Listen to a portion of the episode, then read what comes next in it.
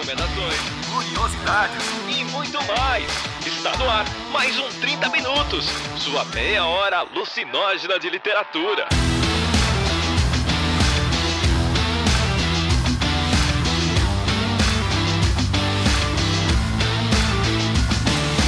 Está começando mais um 30 Minutos, a sua meia hora alucinógena de literatura. Eu sou o Arthur Marqueto e estou aqui com Cecília Garcia Marcon e Ana Rush para falar sobre um tema muito interessante que vocês já pediram algumas vezes no grupo de padrinhos, que é para falar um pouquinho sobre poesia, né? Que é um tema que a gente fala muito pouco aqui no podcast e acho que a gente pode falar algumas coisinhas. A Ana Rush, Ana Rush, quem é você? Se apresente para os ouvintes que ainda não ouviram. Olá, gente, tudo bom? Sou escritora, sou pesquisadora, especificamente na área de poesia. Eu comecei a publicar em 2005 com Rasgada, que foi traduzido e publicado no México. Depois veio o Sarabanda, que teve duas edições. É, depois ainda, enfim, publiquei outros livros com o apoio da Bolsa do PROAC, que é uma bolsa conhecida no governo do, governo do estado de São Paulo, da Secretaria de Cultura. E cheguei a publicar um livro independente nos Estados Unidos. E meu último, assim, não meu último não, mas o que mais tem minha obra consolidada, se chama Furiosa. E você pode fazer download do livro todo no meu site de forma gratuita, que é anarush.com. Além disso, eu faço várias outras coisas, mas eu posso dizer que eu sou formada em letras, é, sou doutora em letras e hoje eu faço pós-doc na teoria literária. A gente pode dizer também que claramente o dia dela tem pelo menos 32 horas, a partir de tem, tendo alguns chegada a 36, quiçá 40, porque pelo amor de Deus. Né? É muito tempo, gente, eu só tenho cara de jovem, ou nem mais isso. Não, muito tempo de dias de 32 horas, hein? A Ana tem também o um livro de ficção científica, A Telepatia São os Outros, finalista do Jabuti, e que é um livro em prosa. Olha isso, que absurdo! Que... Ela esqueceu desse detalhe. Ai, é verdade! Jabuti foi finalista. Mas que é uma prosa também que carrega bastante poesia, né? Eu li o livro, acho que tem bastante também da, da poesia na forma como ela escreve prosa. Muito bem, Cecília. Quer falar mais alguma coisa para abertura do episódio? Quero dizer que eu tô enfiando a minha viola no saco, entendeu? E saindo do podcast. Eu tô aqui, não, estou embasbacada e me tremendo agora. Só para fazer um adendo engraçadinho, essa semana eu tava falando que os alunos, meus alunos nesse momento do sétimo ano, estão lendo o serviço de entregas monstruosas do Dinganotsu, né? Que ganhou basicamente toda e qualquer coisa que apareceu de premiação esse ano, e creio eu, acho que vai ganhar o Jabuti também, porque o livro é muito fora da curva de bom, né? E aí meus alunos estão lá amando, tal, tal, e eu tava contando para eles, ah, então, porque foi indicado, esse que vocês estão lendo foi indicado a um prêmio muito importante, o Jabuti, tal, tal, vira um aluno. Não era oito da manhã, tá, gente? Falou assim, a minha mãe já ganhou um Jabuti. Aí eu, mas oi, como é que é? Eu engasguei, tava tomando água, caiu minha pressão. Ah, porque ela fez, ela ganhou o Jabuti há um, faz um tempo, porque ela é, foi uma das escritoras da biografia do Volpe. Caralho, meu irmão, como que essa informação nunca apareceu aqui? Você jura por Deus? Ah, sim, fica, tem o preminho lá, a tartaruguinha lá que fica na frente de casa. Eu falei, gente, você dá licença, eu preciso lavar meu rosto. Eu não tô em condição. Eu tô mais ou menos assim agora, hiperventilando um pouco também. o, nome do, o nome do aluno era nada menos que Alfonso Fagundes Teres. Ai, alguém tá engraçadinho hoje. Bom, então fica aí que a gente volta já depois da sessão de recadinhos.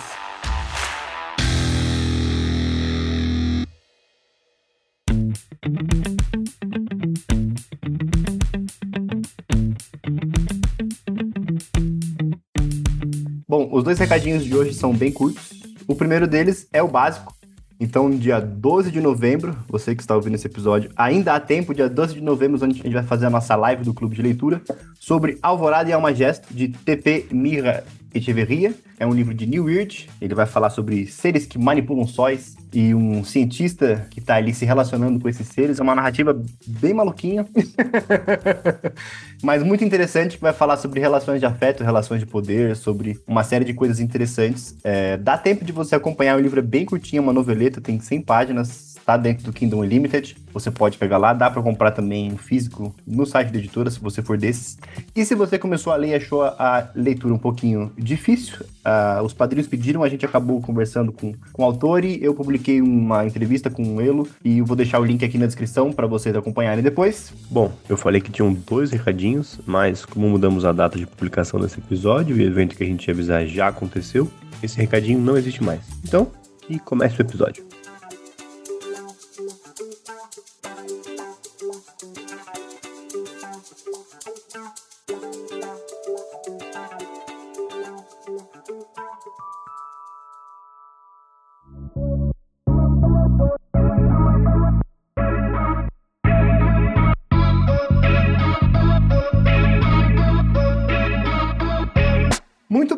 Então esse episódio a gente tá, como eu falei, a gente fala um pouquinho sobre. A, a gente tem nosso grupo exclusivo de assinantes é, e às vezes algumas sugestões de pauta, algumas discussões aparecem lá com mais frequência. E uma que aparece bastante, que a gente acha bastante interessante de, de trazer, é sobre o, os gêneros literários que a gente fala, né? Então a gente fala majoritariamente, eu e a Cecília, não sei se é o caso dela, mas pelo menos é o meu caso, a gente não só fala majoritariamente de prosa e de romances, como também é o tipo de, de, de livro que eu geralmente mais leio, né? Muito difícil ler alguma coisa de ficção fora do romance, ou livros de não ficção, né? É, e aí a gente tenta trazer o que a gente mais trouxe fora desse escopo até agora foi dramaturgia, né? A gente já falou algumas vezes de peças. E aí a gente achou interessante que seria falar um, um pouquinho legal falar de poesia, que é uma pauta que a gente está em falta há um tempo. E aí, dizendo da minha experiência, né? Eu sou um leitor muito raro de poesia. É muito difícil pegar um, um livro para ler de poesia e conseguir pegar. Fiz algumas iniciativas que falharam.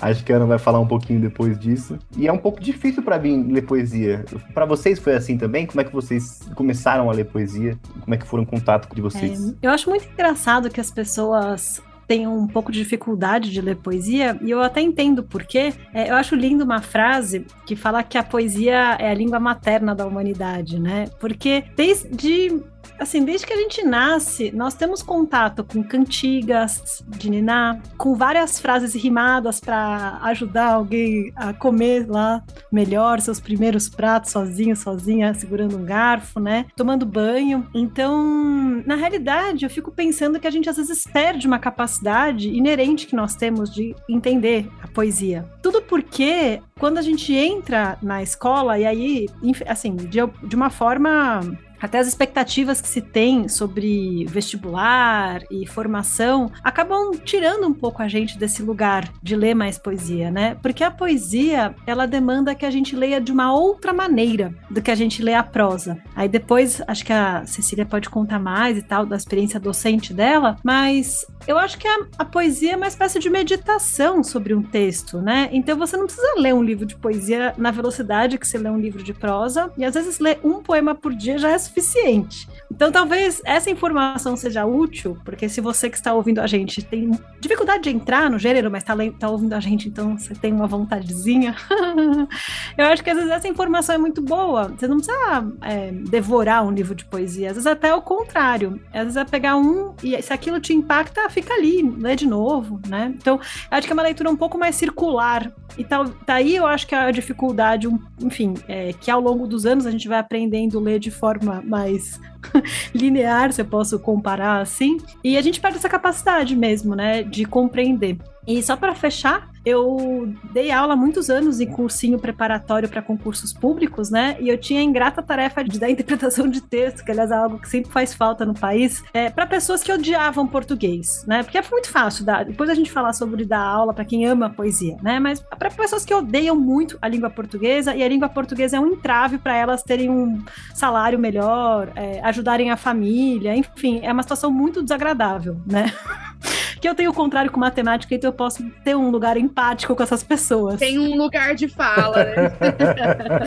Exatamente. É, não importa, parece que o quanto você estuda. Uma vez, um aluno me marcou muito isso, assim. Ele era muito estudioso, muito focado, ele veio aos prantos mesmo, assim, chorando, nervoso, que ele falava que ele não conseguia entender poesia, o que, que ele podia fazer, porque tinha prova que às vezes trazia muito poema, é, principalmente prova para o Instituto Rio Branco, é, eram questões de muito valor. E aí eu falava, meu Deus, né? E aí, acho que o conselho que eu dei foi um conselho acertado, porque depois, meses depois, ele mandou um e-mail que eu chorei lendo, aí foi a minha vez de chorar. Da aula é um pouco isso também, né? A gente ajudar as pessoas depois ficar muito emocionada com esse, né, com essa coisa. Mas o que, que eu contei para ele? Que ele devia ir numa livraria e simplesmente folhe... vai, vai numa livraria que tem poesia, que não é muito comum, mas hoje em dia a gente tem as livrarias online que tá mais simples. Folheia, folheia, porque é tipo igual música. Vê ali um livro que você acha que bate com a tua forma, né? Tem gente que gosta de rock pesado, tem gente que gosta, né, heavy metal, tem gente que baixo pagode, tem gente que gosta, assim, pega um livro que você acha que bate com o teu coração e vai e começa por aquilo primeiro. É, eu acho que ir pelo gosto, né? E aí vai com calma, não tenta ler rápido, né? E, só que lê sempre. No caso dele, que tinha que fazer a prova, né? Que tinha que aprender a, a, a se virar ali, né? E aí eu sei que ele foi desenvolvendo, né? Ficou menos nervoso, começou a ler com a esposa, inclusive, né? Que deve ser uma pessoa que ajudou ele muito, com certeza, né? Nessa trajetória, como muitas mulheres. E aí pegou gosto pela coisa e perdeu medo de fazer as questões que envolviam poesia. Inclusive, até gostava quando caía, porque ele falava: ah, não, como é uma coisa muito difícil, eu consigo fazer, outras pessoas não vão fazer. E, e às vezes eu acho que é um pouquinho isso, assim. Eu não sei se um dia eu vou conseguir gostar de matemática a partir de, uma, de um método que vai me ensinar magicamente. Pega uma equação que você gosta, Ana. Vai brincando. É, é, eu gosto das letras, Bhaskara. Né? Brinca, é, brinca ali numa circunferência, faz uns pi aleatório ali. Então, talvez, entendeu? É, e baixa um pouco a expectativa, né? Mas foi bem lindo esse, esse caso, assim, me marcou muito, porque é isso, né? A pessoa chega depois da aula, assim, com muito desespero e queria muito passar no concurso, né? É, e quando entra nessa lógica do desespero, aí que a pessoa não vai entender nada. Ela não vai entender nenhuma instrução simples de ligue a TV num manual, entendeu? Porque o nível de estresse tá tão grande que é impossível eu interpretar qualquer coisa. E assim, a minha é, jornada com poesia, ironicamente, se deu por causa das leituras de vestibular, porque durante a escola eu aprendi basicamente no ensino fundamental o que era. É, depois no ensino médio praticamente não tive. Quando eu tava no terceiro ano, aí tinha livro de leitura obrigatória nos vestibulares, né? Então, aí não tinha, não tinha como fugir, por assim dizer, né? Tinha que ler. Eu lembro que caiu o A Rosa do Povo no vestibular que eu prestei. E eu sou tão enlouquecida pelo Drummond que eu tenho o Drummond, não o Drummond a cara dele, tá, gente? Mas eu tenho, eu tenho o Drummond tatuado na perna, né? O, a não é, é, é a Florianáusea, então tem uma, uma tatuagem, assim. É, e dali, eu acho que tem uma questão estratégica que é de sensibilidade quando a gente apresenta. Acho que a grande, o grande trunfo que a gente tem quando a gente vai apresentar poesia para alguém é exatamente o fato dela ser curta em sua maioria. Então isso dá a possibilidade de experimentar muitas coisas. Desde o poema do porquinho da Índia, né? Do, do é, o, porquinho da Índia. Ah, que se escondia debaixo do fogão, dava bola para mim, foi minha primeira namorada, né? Do Quintana. Desde desde esse até um poema cabeção ali do João Cabral.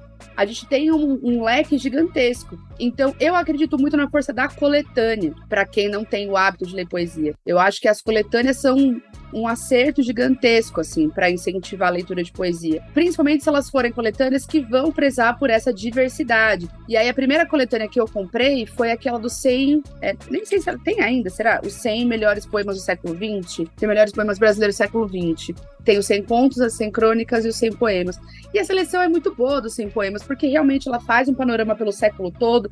Então, você consegue acompanhar as diferentes tendências, as diferentes expressões artísticas, a variação linguística, tem muita coisa legal para trabalhar ali. Tem até o poema do lixo e luxo, tal, né, que, que, explora, explora o espaço, então você começa a perceber a poesia como um outro, um outro tipo de, de lugar. Então eu, eu tive esse momento. E como professora, um desejo que eu demorei para realizar profissionalmente foi o de dar aula de literatura para ensino médio vestibular, assim. Sempre perdi minha vaga para homens, né? O coeficiente Bilal sempre me tirava dos processos seletivos. Tinha essa coisa, né? Ai, não é que você é muito maternal, você tem cara de fundo dois. Falava, não, eu não sou maternal, eu sou mulher, né? Outra coisa que você tá querendo dizer. É complicado isso, assim. Eu passei por isso algumas vezes. E aí, logo que eu comecei a dar, a dar aula, e foi no, no Marielle, depois no outro cursinho que eu trabalho agora, é, foi quando o Sobrevivendo no Inferno dos Racionais entrou na lista de leitura obrigatória da Unicamp. Ai, Unicamp, subversível. Por que, que eu sou assim, né, gente? Passei 13 anos lá, o que, que vocês acham que vai dar? Vira esse troço aqui. Eu lembro até hoje de falas do tipo,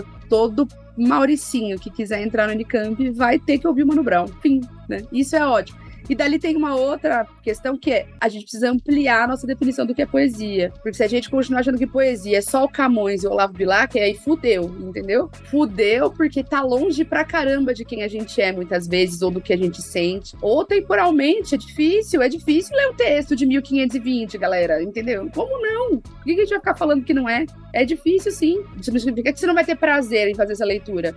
Mas não é uma coisa que é automática, é igual ouvir o rap e ler o texto do Mano Brown, entendeu? É outra coisa. Então, acho que essa ampliação do que é poesia, da gente, por exemplo, pegar, o, sei lá, músicas da MPB, ver que, que tipo de música que a pessoa gosta e ver o que, que tem, o que, que tem naquela poesia, naquela letra de música que a gente pode encontrar na poesia, né? É, eu tenho uma, uma grande amiga que estava tentando ler Adélia Prado e estava se perdendo um pouco. E aí eu falei, ó, oh, mas e o, né, com licença poética da, da Adélia, que é basicamente é, uma versão do poema de Sete Faces, que é também tem é, até o fim do Chico Buarque, então tem esse jogo ali, né? E cantor favorito dela é o Chico, né? Então, às vezes, a gente encontra um caminho, mas tem que ter essa coisa de achar o caminho, né? Não é uma coisa automática. E esse tanto de paciência talvez seja o elemento mais difícil de toda a equação, pelo menos do meu ponto de vista. Eu acho que um elemento que vocês citaram e que me, aparece bastante quando as pessoas, quando eu, eu, eu vejo pessoas falando de poesia, que é esse lance de entender a poesia, né? Porque a gente tem muitas vezes um lado que fala, não, não, a poesia você não precisa entender, é só sentir, é aquela coisa. Mas me parece que não é exatamente essa questão, né? Porque a, a, esse deixar livre também, esse deixar solto é uma coisa que não me parece que favorece também a própria ideia do próprio contato com a poesia, porque esse deixar para lá, esse deixar entender, só sente, é uma coisa que me parece, é, é, ao invés de ampliar e deixar o contato mais aberto, ele acaba por minar, porque enfim, parece uma coisa meio esquisita, meio sem base, né? E aí eu digo isso porque eu tenho um problema com certos tipos de linguagem. É uma coisa que eu já entendi que é uma coisa minha que eu tenho muito mais problema. Por exemplo, música é uma coisa que eu tenho muita dificuldade de me relacionar. Ah, essas crianças de hoje em dia. Grande parte da, da, da minha não leitura de poesia vem do mesmo fato de eu não conseguir me relacionar é, com esse tipo de linguagem, né? Acho que a poesia e a música, elas têm uma, uma construção muito parecida, né? Em relação a verso, a ritmo, a sonoridade, a, a ao momento de fruição, ao como, como aquele texto é lido, né?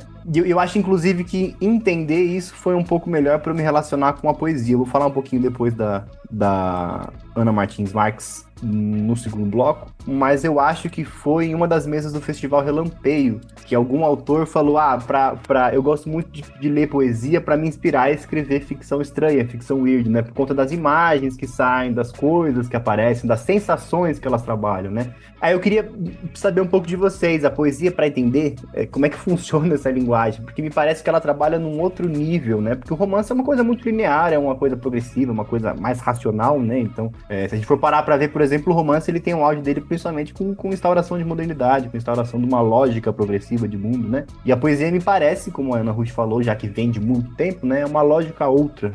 Não sei o que, que vocês acham sobre isso, o que, que vocês pensam desse, nesse sentido. É, o que eu acho é que na poesia, a forma literária, ela tá muito evidente né? Então você olha a forma. O que, que eu quero dizer com forma? Assim, para quem, enfim, nem é das letras, né? Eu olho o papel, eu vejo aquela, aquela mancha do papel de uma outra maneira, né? Inclusive a mancha do papel, aquela se, se eu borrar assim um pouco meus olhos, né? Ou então, enfim, descrevendo um pouco um poema num papel que ele tem ali uma diagramação específica. Então a forma é muito presente. E com forma, não só tô falando da, da parte gráfica, né? Mas também do som. O som é fundamental para a poesia. Então, uma coisa que eu acho legal, se você quer tá mais próximo à poesia, né? É ler poemas em voz alta. Nem todos os poetas e as poetas escrevem para quem gosta de ler em voz alta, mas a poesia ela tá muito próxima da música. Daí que tem muitas adaptações, tem muitas parcerias, né? São, é, enfim, artes irmãs de alguma forma, né? Em algum lugar elas eram inclusive indistinguíveis. Então é muito interessante a gente perceber assim que na poesia a forma literária é muito aparente. E isso que causa essa espécie de estranhamento quando a gente lê. Que quando eu leio um romance, a forma forma literária, ela tá menos presente. Eu nem reparo que existe lá. No máximo, eu entendo que tem capítulos, mas eu não tô vendo essa tensão o tempo inteiro né, é, é, muito menos perceptível. Aí talvez quem faz letras tal pode ficar discutindo a forma, porque a gente discute, né, que a forma é metade do conteúdo, discute muito isso em curso. Mas de forma, assim, né, de maneira é, simples, eu podia dizer isso. As pessoas que simplesmente abrem o livro e tal, né? É, é já é estranho. E tem um som estranho também. A, a ordem de palavras não é a mesma. Eu posso fazer, é, é, posso fazer inversão, posso falar de um jeito assim, super empolado, né? Mesmo no contemporâneo.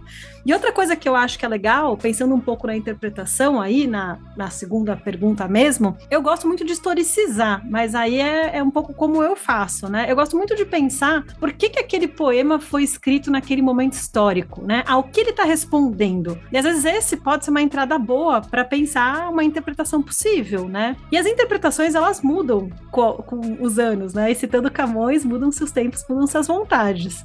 Porque, é, não, né? Já, a gente tá, tá aqui, né? Podcast Poesia, citar Camões. Mas o, tem uma coisa interessante que eu vou dar um exemplo, né? O Claro Enigma do Drummond, que é um livro que eu acho belíssimo. Eu tive que dar curso sobre ele, ninguém entendia nada. A Máquina do Mundo, que talvez seja um poema que vocês já tenham lido no ensino médio, tá nesse livro. E a gente fazia uma interpretação lá como dava, né? É, porque ele vai escrever antes Rosa do Povo e meio que, a, que, é, um, que é um livro que está respondendo muito à Segunda Guerra, está respondendo muito à ascensão do totalitarismo, da pobreza. Então é um livro muito de cunho social. Aí vem Claro Enigma, que é um, é um claro enigma, né? Então, gente, mas aí ele vai falar das hortas, das flores de horta lá, da cidade dele de Tabira, né? Que, então tinha uma, uma, vamos dizer assim, um desafio interpretativo, né? Muitos anos depois, e agora, um, o melhor livro que eu li esse ano, né? É um livro, até arrepia quando fala que é de não ficção, que foi do José Miguel Wisnik, que é um livro cabeção, tá bom, gente? Não, vocês não precisam ler.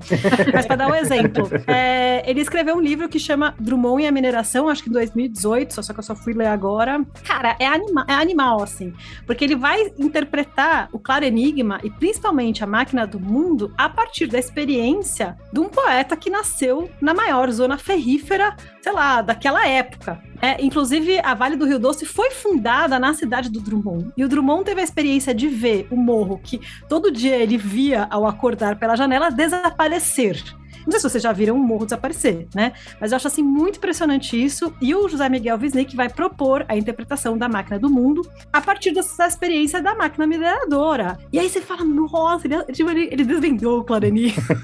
então, assim, precisou de muita pesquisa, porque o Wisnik ele vai contrastar muitas crônicas do Drummond em diferentes períodos com a questão mineradora. Vai falar também de como ele não podia falar de forma explícita sobre isso por várias questões, né? E por isso talvez os poemas de demorou tanto tempo para a gente associar a mineração, mas para ele era óbvio, era evidente, né? Assim como, por exemplo, o arcadismo, às vezes para os poetas arcades brasileiros, você lê e fala, nossa, mas é o Fugere Urben lá, né? o fuga da, da cidade. Mas, gente, mas eles estavam lá no ápice da mineração escravização, assim, é, pessoas escravizadas, e, alguns eram, inclusive, não eram abolicionistas, mas teve todo. Porque os poetas arcadios, eles foram os mesmos que fizeram a, a Inconfidência Mineira. Eles foram tudo, meu, mortos, mandados pro, pro degredo. Eles não eram pessoas fofas que escreviam poemas sobre pastores, né? Então, assim, às vezes também tem essas coisas que é bom historicizar para ir atrás do, do, de alguns outros significados. E a boa interpretação é aquela que você conta o que você achou e fica de pé. Porque às vezes você conta a pessoa fala, nossa, não, tá viajando.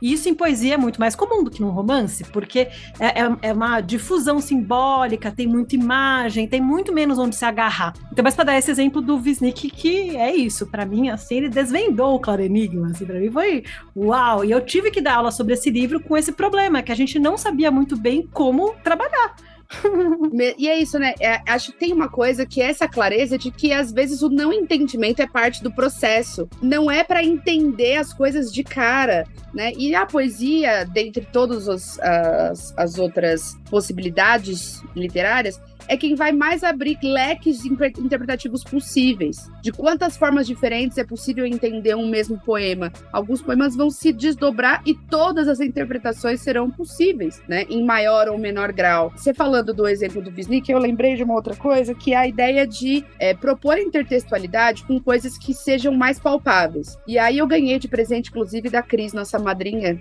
porque tem umas horas que eu simplesmente não sei o que acontece. As pessoas me dão uns presentes e eu falo, gente, eu não mereço essas coisas, mas ela me deu um presente porque a gente fez um, um trabalho juntas e tal, que é um, um livro do Drummond que tem poemas e fotografias.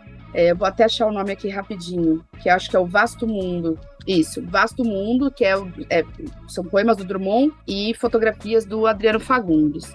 Essa associação da fotografia, que também tem um tanto grande de interpretações ali, com o poema, também é, mostra que a pessoa consegue interpretar. E eu tenho certeza que muita gente, conforme vai interpretando um poema, outro e outro, vai se vendo capaz de alguma maneira, né? E vai dissolvendo uma ideia de que aquilo é impossível, de que é impenetrável. É, da mesma forma, assim, quando eu fui ensinar, já tive que dar aula, a dar aula de Gregório de Matos. Gente, eu adoro Gregório de Matos. Adoro os bafões que ele dava, adoro o fato dele ter mandado poema um poema falando de Pinto Paz Freira. Eu amo esse, entendeu? Ele é um cara que foi exilado, ele foi deportado do próprio país. Amo, amo esse conceito. E quando ele foi voltar, tudo bem, ele é herói de guerra, pode voltar, mas na Bahia ele não pisa mais, entende? Eu amo esse conceito de pessoa. E amo o talento dele.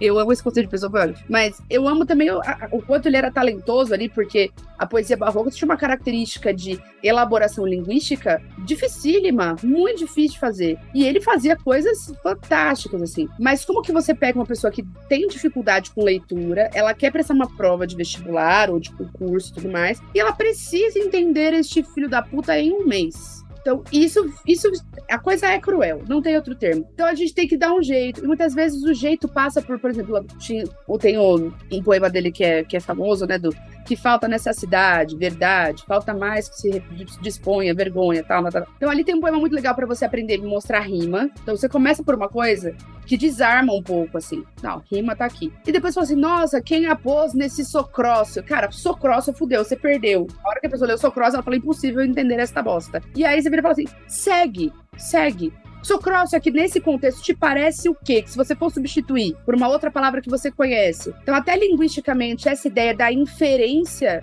é, é uma construção de habilidade importante. Você não precisa entender cada milímetro, entende?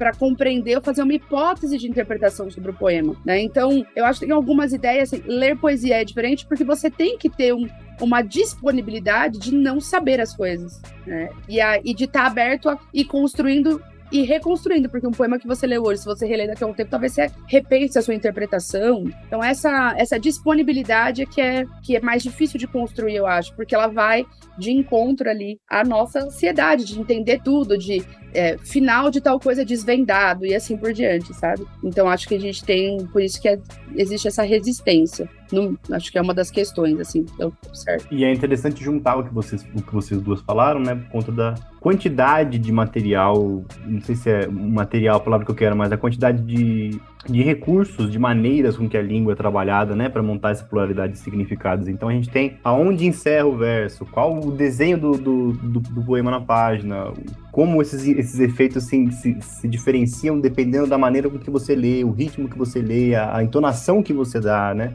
É sempre muito polissêmico a interpretação de, um, de uma poesia, né? Tem sempre carrega muitos sentidos possíveis e variados, né? Uma forma também é você pensar, se você é professor e tal, e se tem essa possibilidade, pedir para que a pessoa ilustre algo do poema, entende? Fazer o caminho contrário, do tipo, se esse poema ele fosse um desenho, o que que ele seria? O que que teria que ter nele? Ah, que tá falando de pedra, que tá falando de galinha, que tá falando de limpar peixe. Então, o que que tem que aparecer? Porque essa materialização, ela também vai ajudando a construir imagens mentais, assim, sabe? Enfim, só esse parênteses, desculpa. Não, e tem a ver com a velocidade de leitura, né? Porque, não, assim, tem uma coisa, quando eu dou aula de, de poesia, né? É, a gente sempre lê duas vezes, é uma regra. A gente, eu leio a primeira vez e sempre falo, quem quer ler pela segunda vez? Não, porque, às vezes, quando eu termino de ler, que eu entendo. Então, quando eu terminei, aí é, é necessário ler de novo o poema, porque agora que você sabe. Pra onde ele foi. e né? as, pessoas, é, as pessoas têm muita pressa, né? De numa primeira de uma primeira leitura de algo que é feito para ser intrincado. E é gostoso, gente. É, é, é um quebra-cabeça mesmo. Né? Tem um prazer nisso. E, e, acho que quanto mais você lê poesia, mais você percebe essa. E cada poeta trabalha de um jeito, né? É, eu acho que é muito interessante a, a, essas duas questões que, que você falou agora, porque a, a, Enfim, eu comecei a querer ler poesia depois de que eu li, acho que uma entrevista que o Saramago falava que toda vez antes de dormir ele lia um poema. Eu falei, não, isso deve ser muito legal. Mas não ia, porque eu peguei um livro que não tava bom por horário de dormir, não tava dialogando comigo, não tava servindo pra nada. não foi nada, não. É, então, e aí eu acho que é importante ver a, a, a, uma coisa que a gente vai aprendendo conforme a gente vai fazendo merda, né? Eu acho que essa, é, é essa importância de visualizar a temática, o tempo, as perguntas que, que tá se respondendo, as preocupações daquela pessoa. E, e é muito interessante, porque apesar de não ser um, um leitor de, de poesia, por exemplo, um dos textos que eu mais li na vida e que eu mais sei o tanto de cor, é um, é um dos poemas do, do Fernando Pessoa, da tabacaria lá, por exemplo. É um, é um dos Olha, textos que eu mais sabe sei. inteiro? Não sei inteiro, mas assim, eu já, já li 500 vezes. Cacete, eu ia falar, o reto é uma Janelas do memória. meu É isso, então. E é, uma, é um texto que eu leio pelo menos uma vez por mês. Assim, é muito difícil não passar um mês sem eu ler, entendeu? E é, e é maluco. Olha que isso. pessoa obsessiva, uma caralhada de poema no mundo, leu o mesmo poema. Arthur, isso aí é questão de terapia, Arthur, é outra Não, coisa. mas. De novo. Mas é porque eu acho que vai em relação a isso que a gente tava falando. Essas imagens, esses textos, essas sensações e essas perguntas, inquietações que ele falam, são, são questões que dialogam muito. E às vezes eu paro, penso, leio. É, lembrei o que eu ia falar. A Ana tava falando do ritmo de leitura. Da, dessa prontidão com o texto. E é muito engraçado, porque às vezes a gente vai pegar um, um- livro pra ler, e eu sei porque eu já fiz esse movimento e eu parei pra pensar e falei, não, vamos botar a mão na consciência, vamos ver o que eu tô falando. Porque a ideia de, por exemplo, vou pegar um livro de poesia, é bom que ele é curtinho, que eu termino em dois dias, mas assim, o ponto não é acompanhar o livro de poesia do começo ao fim, entendeu? Cada poesia é uma poesia, e você pode ler aquela lá e ecoar ao longo de vida, anos, como é esse poema, por exemplo, pra mim, que eu leio desde que eu ouvi a primeira vez, eu tava, sei lá, no colégio, que eu leio até hoje. E pode ser que eu seja um texto que não dialogue comigo e que eu leia como uma leitura de, de, de bater ponto, sabe? Eu acho que é isso que é interessante de, de visualizar na fala de vocês, que é essa questão de relacionamento e sensações, e também a questão do ritmo, porque ler a poesia não é uma leitura que você vai conseguir colocar num catálogo. Eu que sou viciado em catalogação, eu não sei, por exemplo, estabelecer um ritmo de, de, de como registrar a leitura de poesia, sabe? Eu Porque disse que é questão de terapia, não falei pra você. Eu falei que a questão é para passa por outro Não lugar. é, é porque eu gosto muito de, de, de, registrar coisas e, e de deixar um. visualizar uma trajetória. Mas é por isso que as coletâneas são legais, entendeu, Arthur? Porque você vai conhecendo um monte de gente e aí você vai vendo, isso eu gosto, isso não, isso faz sentido pra mim, isso nesse momento não faz. Mas o, o sentido que eu falei é porque, por exemplo, eu gosto de marcar as leituras, os filmes que eu vi em um ano, os jogos que eu vi em que eu joguei em um ano, as séries que eu vi, as posições que eu vi. Seleciona duas coletâneas pra ler dentro de um período. Falar, eu vou ler essas duas. Sim, mas não, mas o que eu tô dizendo é que, por exemplo, dentro dessa coletânea pode ser que tenha uma poesia que se encaixe, que eu tenha que ler 10 vezes, e que ela não faz parte da lógica de catalogação, entendeu? Ela tá num outro tempo de, de fruição, é isso que eu tô falando. Cara, se você leu tabacaria em um ano, aí vai lá na lista de poesia. Tá, só tabacaria eu acho suficiente. É esse tipo de tempo diferente, é. Se a gente ficar se pressionando pra ter uma meta, eu tava dizendo coisa assim: se você tem curiosidade, se é um desejo, tem um caminho pra você fazer. Que é ir começando, experimentando ali, ver. Vai, vocês vão encontrar às vezes umas coisas muito loucas. Tem uma galera que viaja, umas coisas. Vai, vai ler um Augusto dos Anjos e ficar, gente, o que aconteceu com esse moço? Por que ele está tão triste? Você também aí vai ler a Adélia Prado, aí você vai ler, entendeu? Tô falando dos, dos brasileiros porque realmente é com quem eu tenho um pouco mais de, de afinidade.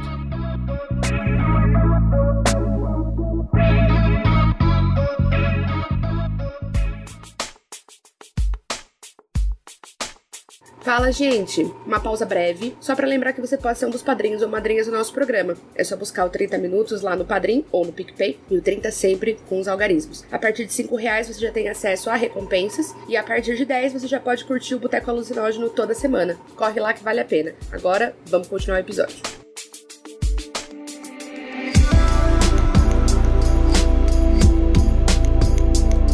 Para você ouvinte que quer começar a ler, se aprofundar, se relacionar mais com, com a literatura, eu acho que seria interessante a gente poder falar alguns hábitos, apontar alguns títulos que sejam bons para começar. Eu vou falar rapidinho porque eu não tenho muito caminho, muito trajeto, como eu mostrei para vocês aqui, eu vou um pouquinho por tentativa e erro. Mas eu acho que essa tentativa e erro foi um, um processo interessante para entender o, quais questões. É um processo mais longo, mas foi um, um processo interessante para entender quais questões me afetam mais e quais me afetam menos. Se você quiser, vai ler Fernando Pessoa, qualquer um dos seus heterônimos, descobre o que você gosta mais.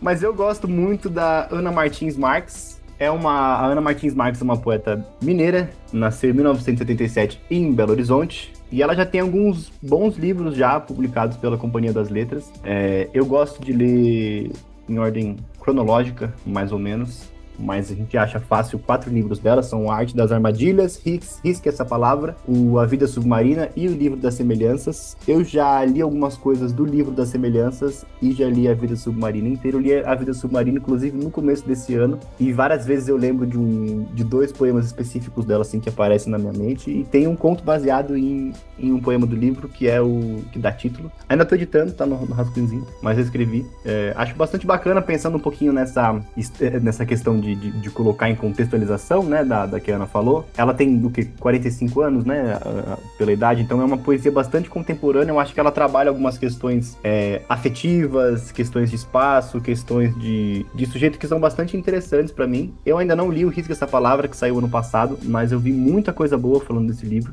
Eu acho que a, a, Ana Martins Marques foi um bom começo pra mim, de, de, de, de, de me relacionar assim. Eu comecei, ó as ideias, um dos textos que eu comecei a, a ler foi tentar começar a ler poesia poesia pela Hilda Just. Ah, Tentei, falhei miseravelmente. Exato, é. Então, assim, eu, eu, gosto bastante da Ana Martins Marques. De hábitos, é, eu acho que, enfim, arrisca, tenta, folheia, fuça. Foi o que funcionou para mim, tem funcionado, assim. É, eu sei que a Ana tem um, um, um critério mais elaborado, um método mais. método mais método, digamos, que não seja simplesmente take que dá. Eu sei que uma, uma vez eu fui, uma vez eu fui conversar com a, com a Ana pra newsletter, e aí a gente tava conversando sobre livrarias e sebos, e ela me contou que uma das primeiras coisas que ela faz no sebo é ver a sessão de poesia. Não, mas é porque eu avalio uma, li- uma livraria em geral, qualquer, qualquer instância que venda livros pela sessão de poesia. Porque se a sessão de poesia for fraca, eu já sei muito o que vai ter no catálogo, né? É, para mim, assim, é. Enfim, é muito óbvio. É muito. Sempre tem, eu diria que sempre tem, mas assim, dá pra ver o que, que, o, que, que, que, que aquele espaço tá pensando, né? Por quê? Porque justamente a poesia é um tipo de literatura que demanda mais tempo para ler, né? Mais tempo de pesquisa também, então dá para entender um pouco melhor qual que é a da livraria, né? É, de sugestões, eu anotei algumas que, enfim, para vocês entrarem por vários lugares. Para Hilda Hilst, para fazer justiça, tem, meu, tem um álbum, é muito emocionante, eu acho, assim, que foi musicado pelo Zé Cabaleiro. Então dá para vocês entrarem primeiro pela música, porque ele convida várias cantoras impressionantes brasileiras para interpretar os poemas, até, também até arrepio. Então é super bonito de ouvir, vocês podem ouvir, assim, tem uma coisa meio de música antiga, né? Porque tá na estética dela, que também tenta, enfim, trazer algo de uma outra época, de uma coisa meio fictícia, né? Então o Zé Cabaleiro reconstrói isso muito bem e vocês acham qualquer Spotify, então fica o convite para escutar. Eu gostaria de recomendar muito, muito, muito, muito a assinatura do do Círculo de Poemas, que é publicado pela Fósforo e a Luna Park, que todo mês traz um livro de poemas e uma plaquete. O que é uma plaquete? É como se fosse um experimento, né? Uma coisa menorzinha. É, se vocês acharem salgado o preço, porque como vem duas coisas, né, ainda vem pelo correio e tal, eu acho muito legal algo que eu ando fazendo com umas colegas minhas, né? A gente, eu pago, né? Eu não sou, no, caso, eu, eu, pago assinatura, mas a gente se empresta muitos livros. Né? Então, às vezes, até legal, porque como vai chegando e poesia tem essa coisa de demorar um pouco para ler, a gente circula entre nós, né? Então, nada impede vocês de fazerem uma assinatura e aí circulando os livros, né? É muito bem, é muito boa a curadoria. A Marília Garcia é uma das pessoas que faz, né? É muito legal. E para fazer o convite, que um livro que eu gostei muito de ler esse ano, que pode ser um livro para pensar o contemporâneo, e de certa maneira talvez seja um livro interessante de entrada, é o livro da Aline Mota, que se chama a água é uma máquina do tempo. Não tem nada a ver com é, ficção científica, mas é muito bonito, porque ela usa colagens, ela usa imagens, e ela tem uma poesia bem próxima de um estilo de prosa, né? Então não é tão invertido. É muito bonito mesmo, assim, bem emocionante e dá para ler assim várias vezes. Então, esse daqui é minha indicação. E por fim, para quem gosta de coisas estranhas, assim, né? Eu amo de paixão um livro que ele é recente, mas de uma poeta muito antiga, porque só publicaram ela já no final da vida, que é esses casos de apagamento, que se chama Maria Lúcia Alvim. E o livro se chama Batendo Pasto. E ela usa vários neologismos, então se você tem problema com palavras estranhas, nem leia, porque é isso, ela, ela, ela, inventa palavras e ela fala muito de natureza, mas de uma maneira meio sexy. É estranho de ler. Ele é bem perto do New Weird, falando nisso, né? Que você falou isso, eu lembrei. E eu acho esse livro super bonito, eu gosto muito de ler. Ele é bem meditativo também, né? Com, é, enfim, com imagens, assim, né? Então é uma outra proposta. Mas o conselho que eu dou mesmo para você, ouvinte, é saia em visita. Saia em visita, permita-se. Cada pessoa gosta de uma coisa, cada pessoa é de um jeito, não tem jeito certo de começar ou de sair, sabe? O importante é tentar um pouco sabe assim, e, e, e, se der esse presente, porque eu acho que no fundo é um presente que a gente se dá quando lê poesia, né? Então, eu fiz algumas indicações aqui durante o episódio que eu quero reforçar, né? Então eu quero reforçar a coletânea dos 100 melhores poemas brasileiros do século XX, é uma coletânea que eu, que eu gosto para ter esse teor de experimentação, sabe? De, de fuçar e saber nome de gente. Tipo, ah, nossa, esse poema. Ah, esse poema é dessa pessoa. Então, gostei desse, eu consigo ver o nome eu consigo descobrir o que mais essa pessoa fez, se continua fazendo sentido, assim, sabe? E eles têm uma seleção que passa pelos classicões, mas também abraça nomes é, mais ofuscados, assim, né? Por, pelos grandões, assim. Então não fica só nos Cecília Meirelles, Quintana e Drummond. Não fica pingando só nessas figuras tão grandiosas. E eu acho isso super importante. É, sem contar que tem isso, uma questão da organização vindo do início até o final do século XX. Então tem esse é, essa observação do século mesmo, um século tão movimentado, né? Então essa é uma super indicação aí para quem tá, tá afim. Eu indiquei, falei do Drummond, né? O Drummond é, é um dos meus dos meus poetas favoritos, ou alguma poesia do Drummond, eu acho que é o mais acessível dele, que é ali o primeiro, o primeiro livro de, de poemas que ele, que ele publica, ali ainda no início do século XX, logo depois da semana de 22, 28 ele publica, né? E ele e ali tem poemas que falam da infância, tem poemas que falam dele, o meu favorito chama Coração Numeroso, que é dele no Rio de Janeiro, que ele fala que o mar batia, né? O mar estava dentro dele, da emoção dele de ver o mar e tal. Então tem poemas que são imagens muito belas mas que são construídas de uma maneira bastante acessível. O Drummond ainda não estava é, nem tanto na melancolia que chega nele depois, nem na complexidade imagética que vai vir em Claro Enigma, por exemplo, né? Alguma poesia do Drummond eu acho uma ótima dica. Tem, eu também falei bastante da Délia Prado, que foi uma, uma poeta com quem eu me conectei mais, mais velha já, Acho que porque tem questões de sensibilidade feminina que vão aflorando com o tempo. Tem uma reunião de, de é, uma reunião de poesia, é uma edição de bolso com 150 poemas dela, ela é pititica, assim. Tá sempre mexe, tá em promoção, assim, sabe? Tem ali poemas belíssimos dela que vão tratar ali de uma, uma construção de uma ideia de feminilidade é, diferente, assim que tem uma potência dentro da, do, do, doméstico, dentro das relações. Enfim, é uma, uma artista que eu gosto muito. E pensando aqui no nosso público, que sempre pede indicação para criança ou para os mais jovens, eu queria indicar um que é o Classificados Poéticos, da Rosiana Murray. Então, junta a lógica do classificado, de coisas que se vende, que se compra, que se procura, que se aluga, e assim, né, dessa essa lógica da, do classificado. Ah, compra baú para jogar amarelinha, compra é, busca o, amores antigos, enfim, então vai, vai, vai ajudar bastante na construção da percepção imagética da poesia, que é de misturar esses desdobramentos de interpretação. São vários textinhos bem curtinhos, são ideais ali para crianças de uns 9 a uns 11 anos, né? Para quem é professor, quarto, quinto e sexto ano. São anos bem legais para trabalhar esse livro, assim. É, ou se você não é professor, mas quer muito incentivar, quer dar de presente, é um ótimo presente, o livro é belíssimo, tem ilustrações lindas. É, e se você é um adulto que curte uma coisinha assim, tá querendo começar, eu acho que não tem vergonha nenhuma a gente ler um livro infantil. Quando livro infantil eu já li, ou infanto juvenil eu já li, para conhecer coisas ou para aprender um idioma. E eu acho que ler poesia de alguma maneira é entrar numa, numa forma diferente de usar o idioma, então não tem por que a gente se afastar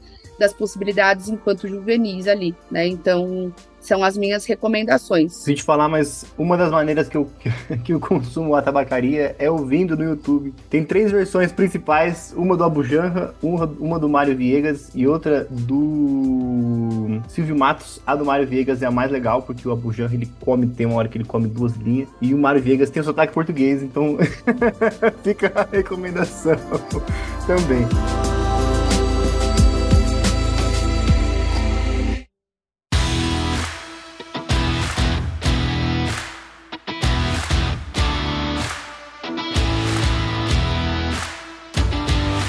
Então, muito bem. Acho que a gente vai encerrando o episódio por aqui, então. Não sei, saí com várias ideias, tô com vontade de ler a bacaria de novo. Não, Arthur, a gente já combinou. Chega. Mas muito bem, então, pro ouvinte que quiser acompanhar um pouquinho você, Ana, é, onde pode te encontrar, o que pode fazer. É, vocês podem assinar minha newsletter, que é anarush.substack.com ou no Instagram, que é @anarush. Eu escrevo no meu Instagram sobre várias coisas diferentes. Também sobre poesia, mas são essas as duas principais formas de contato. Ah, não, e leiam, leiam Furiosa, download gratuito, não tem risco nenhum, gente, é gratuito. Vocês podem odiar que eu tô de boa, já, é, porque eu, é, e ele é super bonito, assim, é, fisicamente também é muito bonito, é, o bloco gráfico, inclusive, está sempre finalista dos prêmios, aí falando dos prêmios, que fez o, o, o tratamento do projeto tutorial. Mas em anaruth.com vocês rolam lá furiosa, dá para fazer download gratuito. É, e pra gente, vocês já sabem, vocês podem entrar no, no grupo aberto do Telegram, pode seguir a gente nas redes, no Twitter e no Instagram, principalmente. Curtir, comentar, enfim, compartilhar o episódio, responder a enquete que tem aqui no aplicativo do Spotify, que aparece aqui embaixo. Estavam perguntando hoje como é, onde fica a, a questão do, do, Spotify. Ela fica na parte de baixo da telinha durante a, a exibição. Se você quiser fazer parte do grupo seleto de assinantes e apoiadores do podcast, participar do grupo fechado, receber acesso ao canal já configurado do Telegram, com mais de 40 materiais lá já. É, você pode participar, procurar a gente no PicPay ou no Padrim. A partir de 5 reais você já se torna um apoiador para a manutenção do podcast. Ou se você quiser contribuir pontualmente, como que pode fazer, Cecília? Você pode fazer um pix do amor de um real até o infinito, como diria ele, o rei do camarote. Eu nunca vou parar de dar esse meme, que eu amo. É, então você pode fazer um pix a qualquer momento, de qualquer valor. De qualquer valor mesmo, a gente recebeu vários pix pequenininhos esse ano. E esses vários pequenininhos, eles se tornam... É, é o que torna possível o projeto continuar aqui firme e forte. A gente tem bastante orgulho de ter conseguido mais um ano manter, se manter entregando quatro episódios por mês aqui para todo mundo, para quem tem possibilidade de apadrinhar e para quem não tem, a gente sabe que obrigada aí, Paulo Guedes, pela cagada que você fez. Uma hora dessa, eu espero. Até o Datena, até o Datena tá xingando ele agora. Eu espero, simplesmente, estamos gravando isso antes do segundo turno. Eu espero sinceramente que a gente já esteja em clima de despedida e ritmo de festa quando esse episódio sair porque senão eu simplesmente estarei debaixo da ponte com pedras amarradas nos pés me tacar numa lagoa, chega pra mim. Tô sendo um pouco dramática, mas vai ser isso tudo por dentro, tá? Não de verdade. Então vocês podem fazer para o pix.30min.com.br a qualquer valor, qualquer época, qualquer hora. E nós agradecemos profundamente o apoio de vocês durante todo este ano caótico, infernal que estamos vivendo. Exatamente. A gente já voltou a fazer os sorteios nas lives dos clubes de leitura. E fica aqui o nosso agradecimento aos apoiadores Premium, Diniz Bortolotto, Gabriela Valentim, KLN Cristina da Silva, Maria Beatriz Satelan Cunha, Thelma Lúcia Cobori e Renato Oliveira Lamonier Ribeiro. Muito obrigado. Obrigado, Ana, pela participação. Foi ótimo ouvir um pouquinho de você. Ah, foi uma delícia. Desculpa a bagunça. Na próxima vez a gente limpa a casa antes. O que, que é isso? O que, que é isso, gente? Foi maravilhoso. Muito obrigado. Você também, ouvinte. E até a próxima. Tchau. Até lá.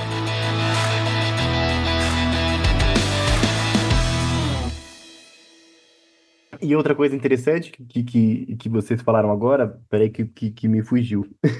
Só um e minutinho. nessa idade já estamos assim,